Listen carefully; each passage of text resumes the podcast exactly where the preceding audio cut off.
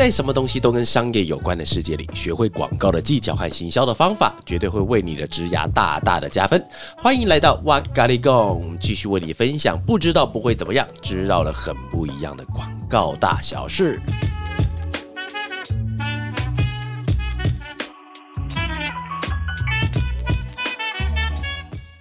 感谢大家今天又来到我们的 podcast，叫做哇咖喱贡好，那今天我们进行一个新单元，叫做哇，好利本哇哇火力萌。好了，那今天为什么会有这个新单元呢？那最主要是原因是有两个。那第一个是因为其实我们在不管是我自己的 IG、我的 YouTube、我的 Clubhouse、我的 Podcast，靠背做好多东西。对啊，在我所有的平台里面，其实我在分享的东西就是广告的工具啊、知识啊、术语啊、方法，都是一些比较属于广告上面的。硬知识啊，所以有时候在分享完了之后，一些朋友他们在私底下就问我啊，问我说：“哎、有没有一点软一点的？你知道吗？想说肚子还不够软吗？就是硬的时候他可以一直听，但是硬的听完了，他们也觉得会来不及学习啦。所以他们的意思应该是说，希望软硬来彼此互相搭配啦，这是其中一个原因哈。那第二个原因是因为我其实经营自媒体到现在哦，就是我时常会收到很多的朋友，哎，我真的不夸张，现在大概要花一个小时左右时间，每天在 IG 上。回复一些网友的一些问题啊，但是我觉得本身我是喜欢的，因为平常我跟这些网友的工作并没有直接的交叉到，所以其实我没有办法完全了解现在年轻人他们遇到什么样子的问题，那也可以用我的经验来帮他们做一些回答，所以他们也会在那个 IG 上问我一些广告上遇到的各种问题，或者是我自己会在我的 IG 直接开线动，让他们在线动上可以问我问题，我再一个再回答他。然后其实这样回答久了以后，就觉得说，哎啊，那干脆我们就今天就先开一个单元，就是想要说我在回答一些网友的之余，我也能够分享给更多有相似困惑的一些人。而且我很期待这个单元的原因是，这个主题是我第一次呢，我们要录音。但我没有事先跟娃娃说哦，我们今天要录什么，我就跟他说，哎、哎、我们要不要来闲聊看看？我就问你几个问题，但是他都不知道我要问他什么。因为认识我的人应该知道，我是一个练习魔人，就是所有的东西我都一定要练到精确的走位啊，精确的笑点，精确的很多东西我都必须要先蕊过。所以今天当韩跟我讲他有这个计划的时候，其实我是很担心的，因为我不知道他要问我什么。好，反正他回答什么都会在我的预料之外，所以我们接下来就要开始紧张刺激的挖龙口里文。干你台语真的好烂哦！天哪，其实我台我台语也不好了，我客家话比较好。你是客家人吗？我是客家人，从小在客客家人长大，我可以用客家话骂你脏话。真的、哦，那你真的蛮难听的？，会不会被禁掉啊？会啦，我觉得客家，哎、老实说，我觉得客家话骂脏话比台语还难听呢。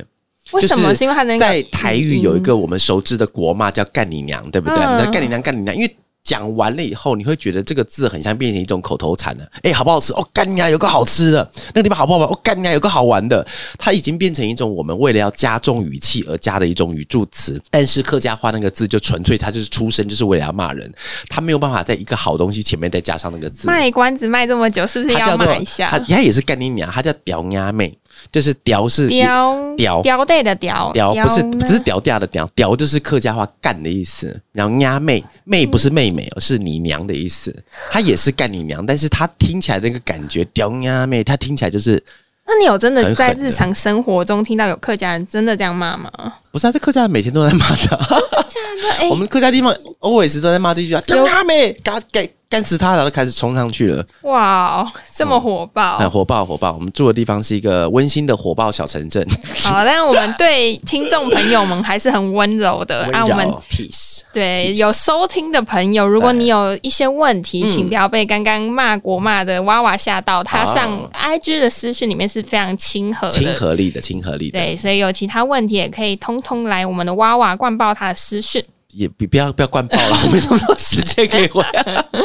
来，请说。来，我们的第一个想要问，就你一开始进广告业的那个第一个契机，那个 moment 是什么？moment 哦哦，这之前我在其他地方有回答过类似的哈，就之前有一次我去杰哥社群动的频道里面，他有问过我这个问题。后来其实我仔细想一想，呃，因为其实入到广告业这一行，其实完全不在我的计划之中。很多人会想说，哎，娃娃，你公司开这么久，你应该有很多的计划跟想法嘛？那其实很老实的跟各位讲，以奈完全没有，真的。我虽然我高中读的是那个复兴美工。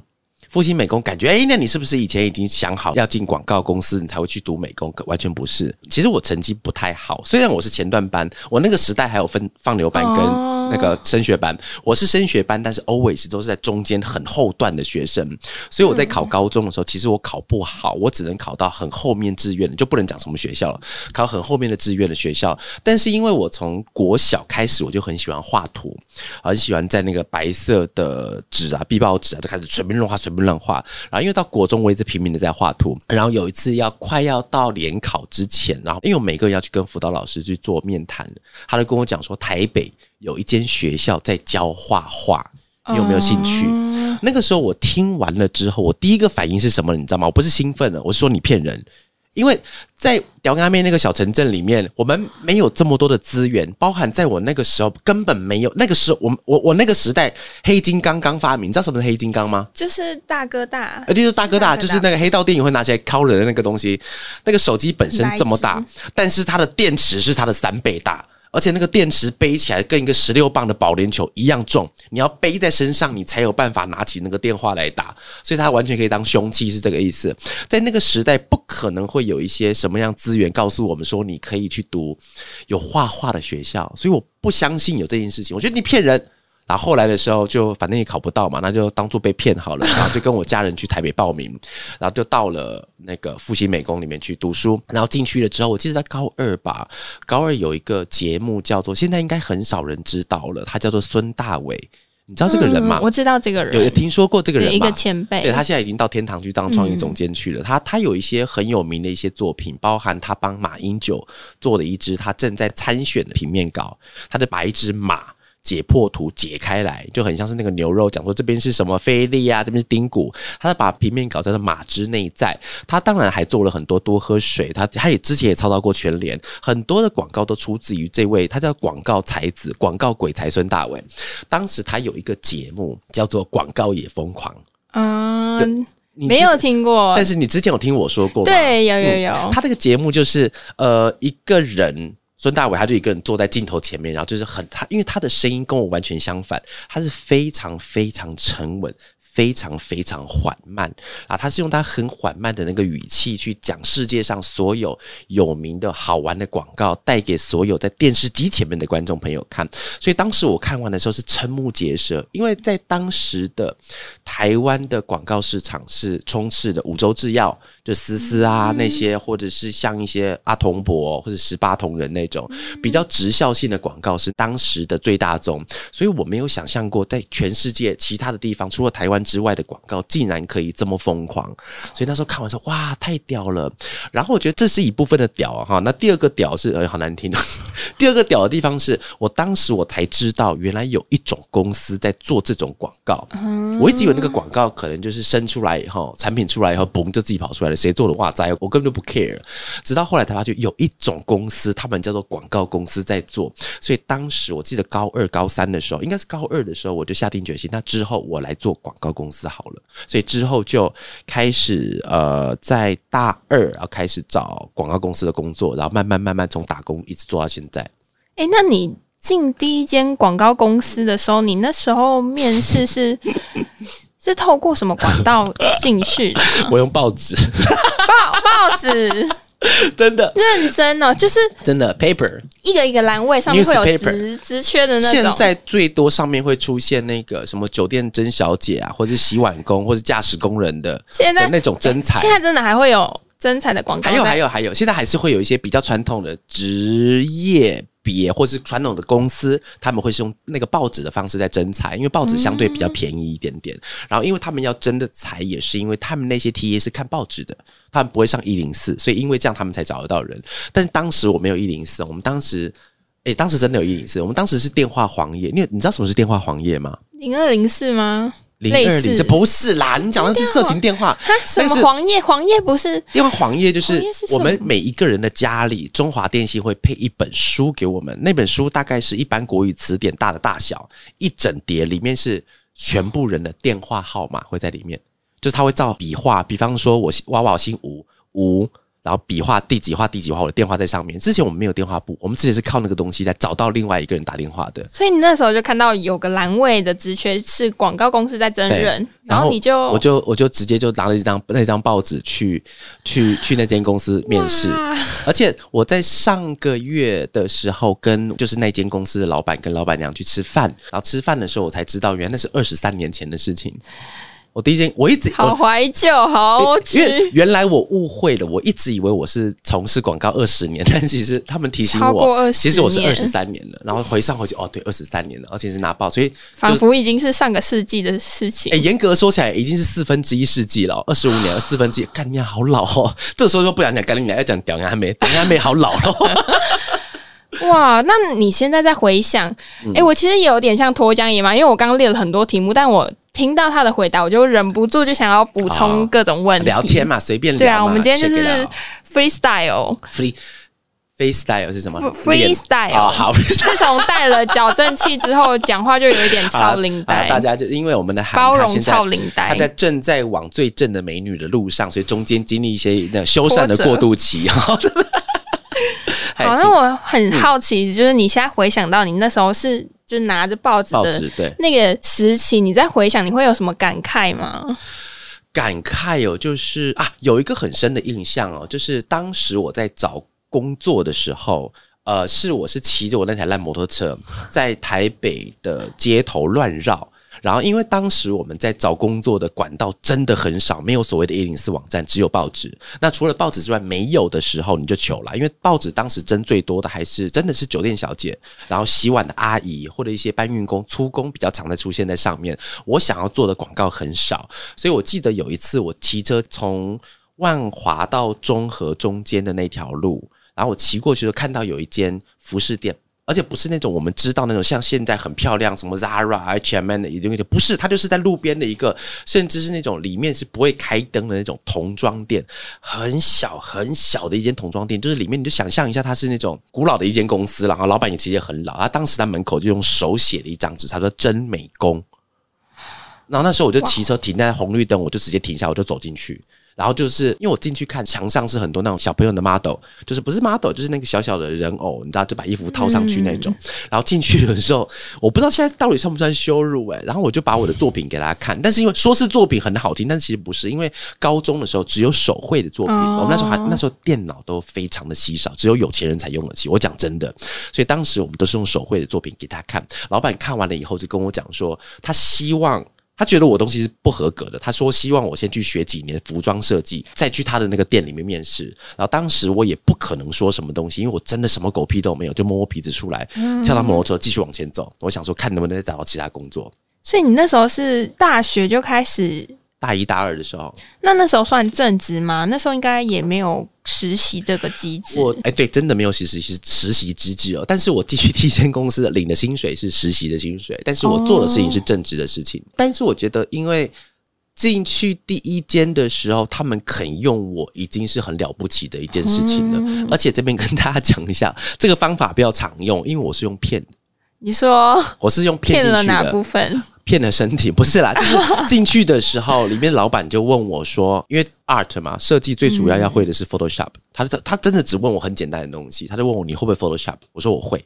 但是你还记得我刚刚五分钟前讲了吗？当时的电脑，当时的电脑是有钱的小朋友才会有的，我们是没有电脑的。所以你是进去，所以我不会 Photoshop。之前我连 Photoshop 长什么样、怎么拼我都不知道？没有没有，我进去我都不会。我知道我进去那间公司开始做事了，我都不会。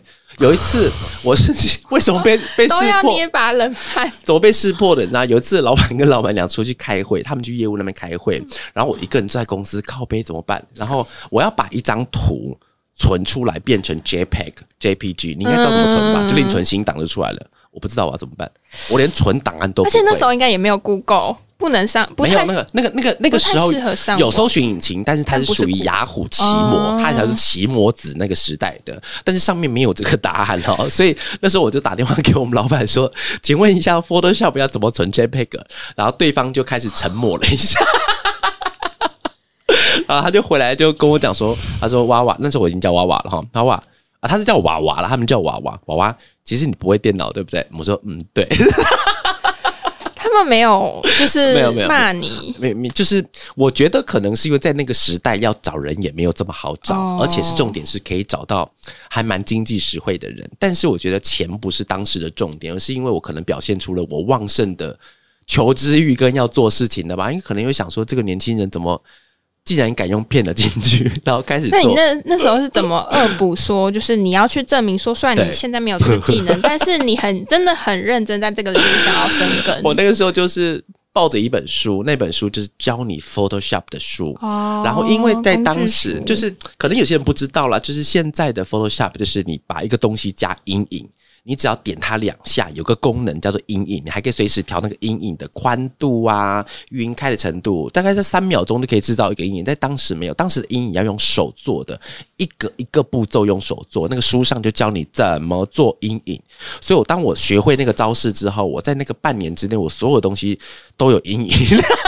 就竟然都学了，你就是都要用上。对啊，我觉得哦，阴影好好看哦，看的好开心的，耶，无比无比，所以就是一段惨淡的日子啊。它是一个很辛苦的回忆，但是你真的给我多少钱，我都不想要再回去那个时候了。哦，其实太就有点像是男生当兵，就大家其实会提起来嗯都是一个人生中重要的阶段，但是要再当兵一次嘛，绝对是不哎，要。你还你还蛮会举例的，但是当兵对我来说后期很开心，但是去那公司我真的不想要再回去了，因为太累了，而且在那个时候，因为所有的硬体都不发达，讲个笑话就是软体的。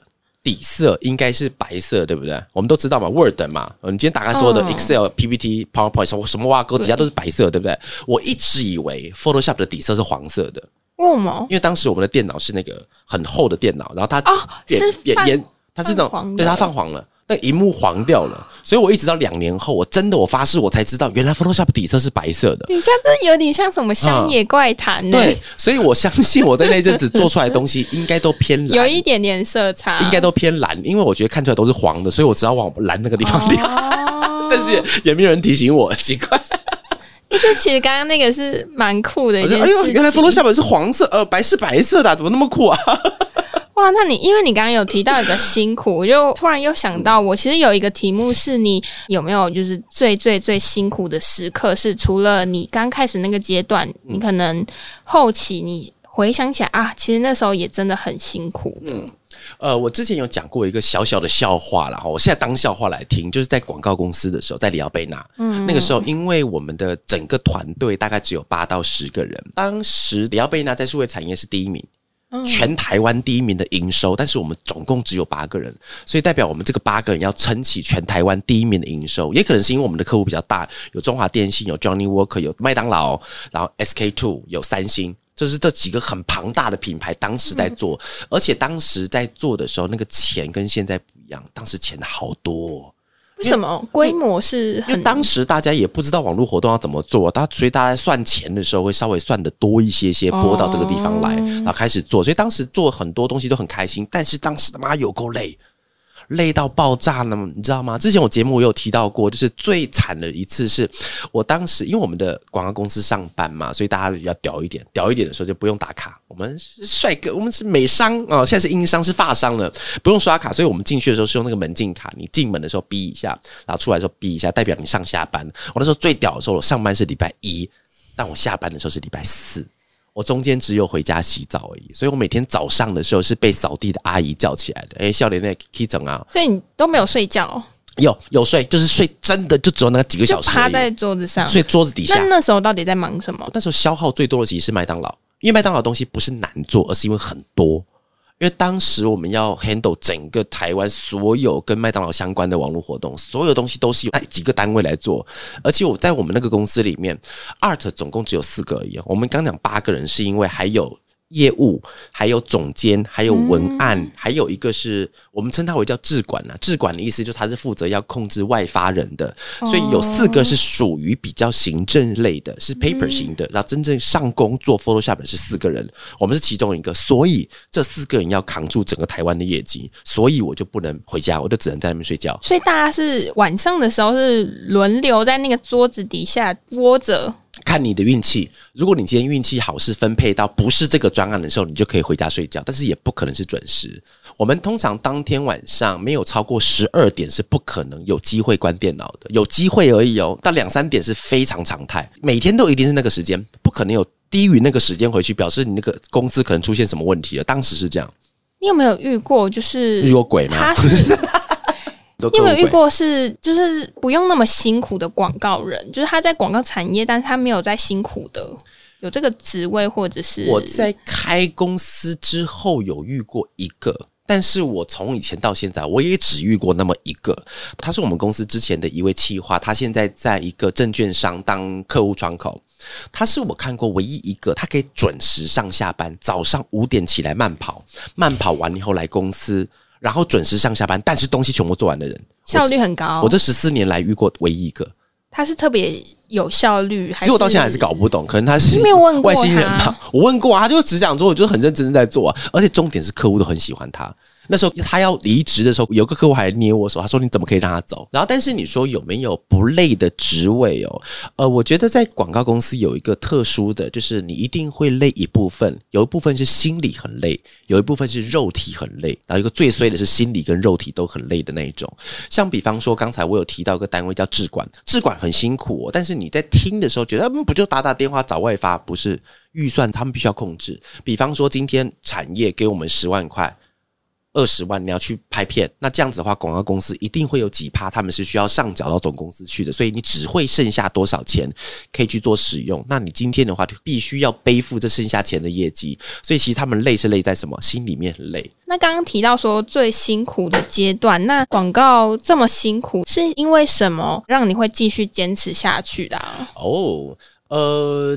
这个可以分成几个层面来说哈，就是广告真的好累，你知道吗？但我觉得有点好玩的事情，是因为我从来没有把不做当做一个选项。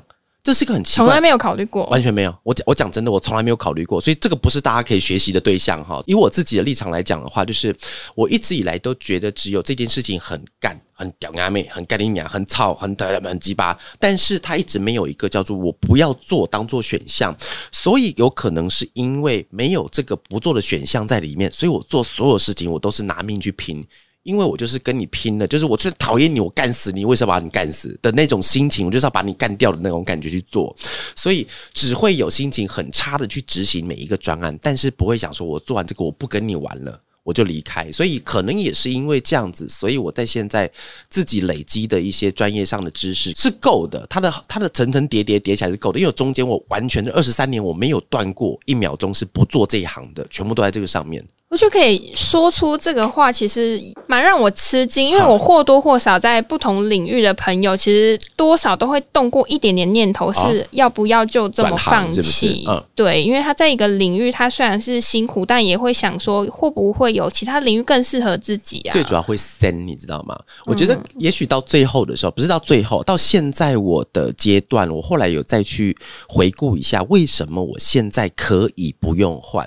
因为其实有时候不是能力。的问题啊，有时候是会三，因为你在做一样事情，你一开始那个东西天难地难，超级难，但是好了，真的很难。你过一年以后，过三年，过十年，不要不要讲三年，过十年以后，再难东西你都会了，闭着眼睛都做完了。所以在当时就是会走。很多人他会从一个产业离职，他不是因为它里面真的很难，而是因为他觉得有点深了。但是因为以我自己来讲的话，我是后来找到一些方法，在每一个阶段让我自己有一些一些小小的成就感。那那些方法是怎么怎么样的方法可以举？慢慢找到，我觉得是慢慢找到。像之前我在呃刚进我刚前面讲报纸那间广告公司的时候，那是我生命中拿过最多广告奖的一段时间。我在那边要拿到二十二个广告奖，重点是哦，在当时的 art 就是我一个。所以全部东西都是我拿到的，我跟我老板一起讨论的，不是我一个人去把它拿下来，是我们一起讨论，但是没几个人的嘛，就三四个人而已。所以在当时，我的成就感就来自于广告奖。我把它形容成是一个木材，我每次到年底的时候，我生命会烧干。然后需要一些广告奖进来，烧烧烧烧烧烧起来以后，就每年我都是靠着东西在烧，直到我的公司开了好几年的之后，大概三四年、四五年的时候，我都是拼命的在追求这件事情。直到后来，因为公司人开始变多，你不可能每一件事情都亲力亲为的时候，就会开始求这个公司要开始朝向稳定发展。所以，稳定发展的前提之下，就是我带的人，他们有没有办法在客户前面开始做提案，开始做讨论。我觉得有一件事情很骄傲，就是呃，在我的 podcast 里面，大家有兴趣的话，可以里面有一个 brainstorming 一个 workshop 里面的一集。我讲真的，我们在很多的客户那边在做 workshop 的时候，现场可能会有三十到五十个人，客户永远都会称赞我们公司的人的 idea。甚至是讲国际化的，有些大公司讲说我们公司的 idea 非常的国际化。那你觉得那是一种能力的传承？对，以后呃，你一开始是先从累积广告奖的成就感，然后到中期你自己开了公司，主要是你有没有把你的知识经验转化成可以把人带领起来的能力？对，那再再接下来后来呢？现在的方向就会比较像是我把他们推出去，但是我觉得他们跟我以前有点。想。像。我之前会跟他开一个开玩笑的话，就是我很希望如果时间倒回到二十年前的话，呃，看今天讲话很多中二中二术语，今天有中二，今天是中二的娃娃的中二的娃娃，真的我很希望遇到我自己，是因为我我自己认为我还蛮会教人的，我很能够表达，并不是因为我的知识比人家多，而是因为我会举例，就是同样一个问题，我可以用比较生动跟很贴近你不会的那个地方去把问题解析给你听，这是我的专长。所以呢，那对于现在的一些朋友、员工们的话，我就知道他们的问题在哪里。只是有时候我的教的方法会比较暴烈一点，因为我觉得这比较快。但是我在教给他们的时候，如果他们今天学会了，因为他们其实就是我以前遇到的状况一模一样。因为这个世界并没有变到说不用电脑了，写字开始变成一种意意识型的字就跑出来了。我们要打字，一样要发想，所有东西都是一样，产品一样要卖。所以他们遇到的问题我知道，所以我跟你们讲了以后，你们接下来有没有办法慢慢去朝向？你觉得哎，广告好玩？广告我可以发挥着我力量去影响到一些消费者实际消费购买行为的时候，我那感觉很爽。我想让他们去感受一下，不要认为说你今天来上班就是很苦打卡。那这样子的话，其实有很多的行业。是不需要像我们这样子，它也可以有很好的发展。可能是准时每天上下班很稳定的那种。那个也很好，我跟你讲，因为其实之前跟大家讲啊，就是三百六十行广告只是其中一行，你不想做就不要做了，没什么了不起的。自己想要追求的是什么东西啊？对，那你觉得？都会待在广告领域好几年，或者是甚至一生都在广告的，那他们人生追求的通常是什么，促使他们会留下来？一生都在广告的人相对会少一些些，但是我知道有一些，像比方说我们知道的奥美的，比方说龚大中啊，或是上次我们有呃跟他们访问的策略长 Amy，他们都会被戏称叫做奥美宝宝。所谓的奥美宝宝，就是他们从小第一份工作就在奥美长大的。我是奥美，是我在后来时候才进去的嘛，进去就两。一一一年多而已，但是对他们来讲，二十几年的人，以他们的那个心思来讲，他其实已经不是在做一个在公司里面做什么样子的事情是他们的重点，而是他们在那个里面可以用他们的能力去产出什么东西。很多人是在做好玩的，我讲真的，他们在里面已经有那个能力，把那个品牌导向他觉得好玩的那个地方走。这是在里面做很久的人，他们独有的权利跟他们独有的方式。你刚刚提的那个，我突然想到杰哥之前曾经分享过他自己的话，他的心态是这样：也许他可以从事其他的领域，但他觉得他自己是在这个领域才能把自己的能力值发挥到最大啊！对对对，所以他做这件事。有有有有有那一集，他之前我记得他是讲说做管顾也可以赚很多钱，嗯，然后但是他也不一定有能力可以做管顾，所以他开始做他自己的创意这个部分。同样的道理，在哪个领域你可以让自己的能力更被发挥的话，找到那个领域是你幸运的，但。是各位记记得哦，就是如果找不到那个领域也没有关系，就是只要找到你觉得有意思的地方，嗯，往下走就好了。也许不工作是你的有意思，那就不要工作，其实真的没差。哦，那你觉得你后来开广告公司啊，跟你一开始做广告的工作，你的心态上是有什么差异吗？哦，差蛮多的。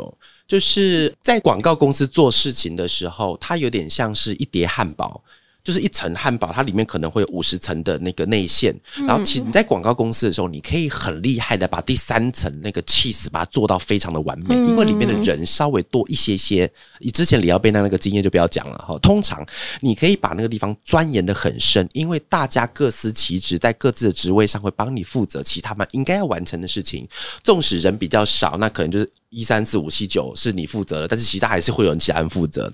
但是我们今天在开广告公司的时候，在开公司了之后，它的概念有点不一样。我要做的一样是那一层，我刚刚讲三明治还是 汉堡？汉堡哦，汉堡啊，随便拿哈，就是那个汉堡整层都是你要去把它负责下来的，所以在心态上会完全不一样。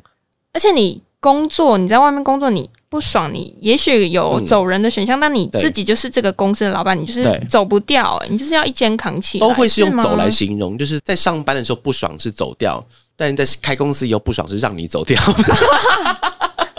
总之就是有人要走掉。哎，没没那么严格啦但是在开公司之后，他要面临的东西跟没有开公司之前会其实会天差地别。那你之前呢、嗯也算是一生都在做广告业，一生靠腰讲的像快死掉一样。没有啊？截至目前为止啊，截至目前那你以后应该以也后不会有什么变数了吧？哎，不知道谁知道明天会发生什么事情？然后明天我就变成超级网红啊！以后就专门接接配，浩浩哦，向你迈进了。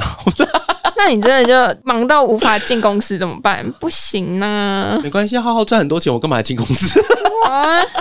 员工需要你，他们会各自运转，我们相信每个人都有成长的一天，各自运转哦。爸爸要去做业配喽。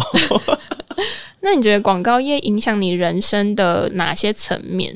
你比较有感的？我觉得是影响到待人处事上面，待人处事上面影响还蛮大的。就是通常你在做其他职业的时候，可能不需要去对这么多的人做研究。你不需要去对这么多的产品做研究。我举个例子哈，接下来我讲所有例子，工作都是辛苦的，我只是拿它当做例子。比方说是咖啡店，嗯很多人想开咖啡店吧？那里面的老板他们要研究什么东西？我们这条路上，我们的消费者是比较多在室内喝的，还是直接带走的？我们的消费族群可能是高中国中生，还是他是今天上班族？会因为他的一些族群，甚至影响到他的 menu 会不一样。但是这个东西你找到了之后，他要更改的机会不会这么多。会啦，会更改啦，就是可能会发现到这些失败，但是你不可能从咖啡直接变成便当。我举个例子，像 Starbucks 好了，你大概会知道它会有一些活动，但是本体它不会变，因为它就找到了一些成功方程式。但是在做广告比较麻烦的东西，就是我之前曾经破纪录啊，我白天的时候在写女性的用品、卫生用品，我中午在写汽车，晚上在写银行。干哪有哪个产业需要做过这么多事情的？所以因为这些的训练，所以变成说，当我在跟别人对话的时候，我可以很快的会知道你大概是个什么样子的人，跟你需求的东西。我觉得有好有坏，有一种有一种东西叫读空气，你知道吗？阅读空气。阅读空气，这是日本人的发明的字眼，就是他这个人他非常的知道现场环境的气氛氛围是什么，他就阅读空气的意思啊，就阅读现在的空气空间感觉是什么。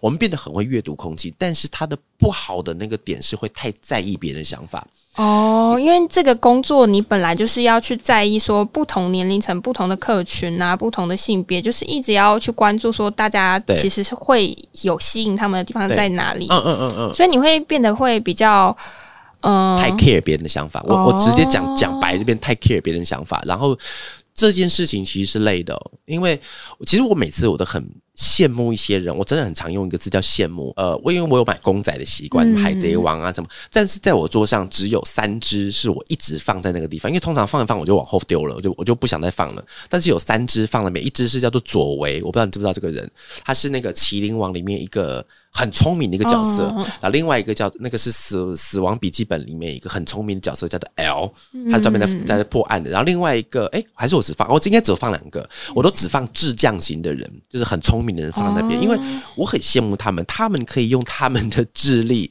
去。不带感情的处理很多事情，我觉得重点是不带感情，因为不带感情在做事情的时候很容易成功，跟很容易往后做，你不用 care 这么多。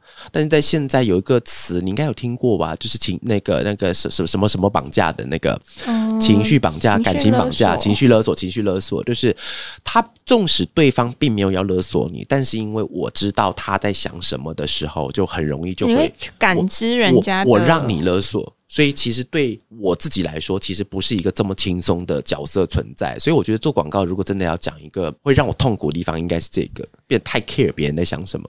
那你这个事情，你有曾经有想过你希望往哪部分去调试吗？要要就把人家废掉就好了。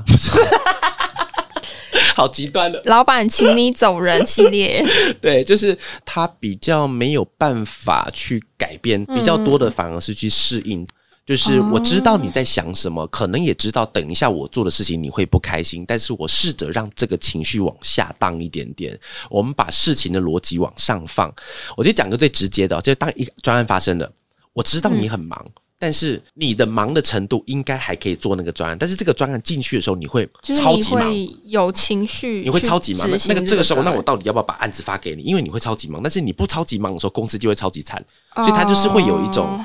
情绪上的两难，两难的的地方，因为现在的工作不像是我那个时代，什么白色恐怖时代，我就直接叫你做，不做了把你从楼上丢下去，不是这样子嘛？大部分跟我们配合的好朋友们，因为其实有些人都四五六七八年的都有，所以必须要我们彼此去相信对方，我会帮他做最好的安排，我也相信他，他接的东西以后会把他死命的做好，所以因为这样子的互信，所以可以让我对于这件事情的症状降低一些些，不会这么痛苦。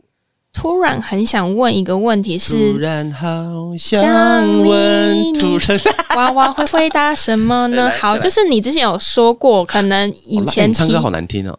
你刚刚是认真唱的吗？我刚不是，哦，不是，刚你刚破音了，不是降低我的格调，降低有格调，跟我配合就对了，是不是？啊？喝啦喝啦，来来来，等一下走人，你熬姐的猛跌一下，哦，就是你之前有提过，可能有一些人提到自己的儿子女儿要做广告业，可能就是戳瞎他双眼或打断他的腿，但你自己的女儿未来要做广告业，你支不支持？靠腰很难的问题，对不对？或者是呃，转个方面来说啊，我我我这样问好了，就是如果你女儿要做工作，那你会小小的期待说她也跟你走一样的路吗？还是你希反而希望她不要？我觉得可以，我觉得可以做，哎，嗯，因为就。刚才我有回答到一个东西，就是在二十年前回去的话，我会希望遇到我自己。嗯，但因为其实我现在在广告，我我不能讲我是个咖，而是因为我在做广告久了以后，难免会有一些事情是我知道的，所以也许他遇到问题的时候，我会更有爸爸的立场去跟他讲。因为如果他今天是在其他的产业遇到的问题的话，那也许我在教他的事情就变成只是爸爸在跟女儿说教，嗯就是让女儿听的，哎，妈妈你好烦哦，我要出去，再也不要回来了，啪啪啪就跑掉了，有没有？但是因为现在我很多事情我是知道怎么回答跟解决的，所以也许我可以帮他提出一个疑问之外，我还可以帮他找到实际解决的方法。但是他会不会听完以后一样说，爸爸你好烦，我要走了，就跑掉？我也不知道。所以你应该，你你会有就是一点默默的想说，嗯，想象他长大之后，也许可以跟你走上同一条路嘛？还是就是会耶？会有，其实是会的，其实会啊。这边也节目快到最后了嘛，对不对？也最后了，那稍微再鼓励大家一下了哈，就是。英文真的很重要哦。为什么突然跳这一题？是因为我现在身边的很多客户，那其实年纪大概都是二十五到二十八，甚至不到三十岁，他们都可以站在不错的位置。可想而知，其实真正你从读书出来之后，你对于整个商业行为、行销的方式、广告的模组，还有很多的 know how，其实不够的。但是他们可以做到一个客户的位置，因为当然聪明是其中一个，另外一个是他们英文很好。持续的吸收，因为你就想象一个，他是本身资质就好了，又不是不是讲说什么客户因为英文好的丢进去啊，你英文好好看，你进去看看，进不去。他当他有机会可以进去的时候，他可以学习的途径跟学习到的旁边的高手，会让他很快的噗就直接往上带，因为那个资料库是国际的。但是他的先决条件是你英文要好，接下来才是看运气。嗯，不知道为什么尾声突然变成娃娃的劝学时间，真的真的英文要好，所以因为刚刚还是讲说我女儿嘛，所以我希望我女儿她的至少英文要好，她这样子接下来进到广告行销业的时候会很吃香。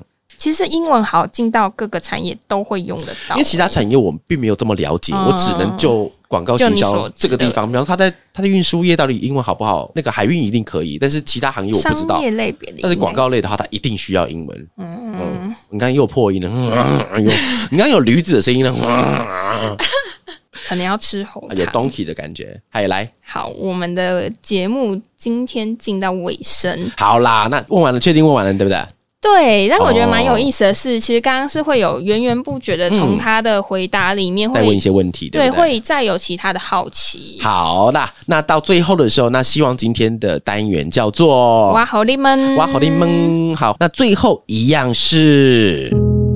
感谢我们今天的讲者。哎，其实今天讲者不就是我自己吗？对，感谢你自己。哎，感谢 myself 哈。但是其实一样，就是最感谢的，纵使我今天帮大家用我的一些经验来做分享，那其实最要感谢的不是我，也不是我们今天一直像 Donkey 的这只韩，而是愿意在下班或者在下课，甚至在上班上课的路上听着这些内容的你们的 self 啦。那如果你们今天是在捷运、公车、地铁、走路、飞机，比较不太可能啊，太大的工作很奇怪的话，那你们可以在心里面给自己一点小小的掌声，啪啪啪啪啪啪啪啪啪，因为你们愿意听这些广告行销的知识和内容，而不是那些太娱乐性的。相信你们对于未来的工作都有一定的想法和憧憬。希望给自己一点鼓励，也真心的、真心的、真心的、真心的希望大家未来可以加入到广告行销业。有一天，我们也有可能在这条路上相遇。如果早上、中午、晚上没有见到你，早安、午安和晚安。In case I don't see you, good morning。不对，In case I don't see you, good afternoon, good evening and good night。拜拜。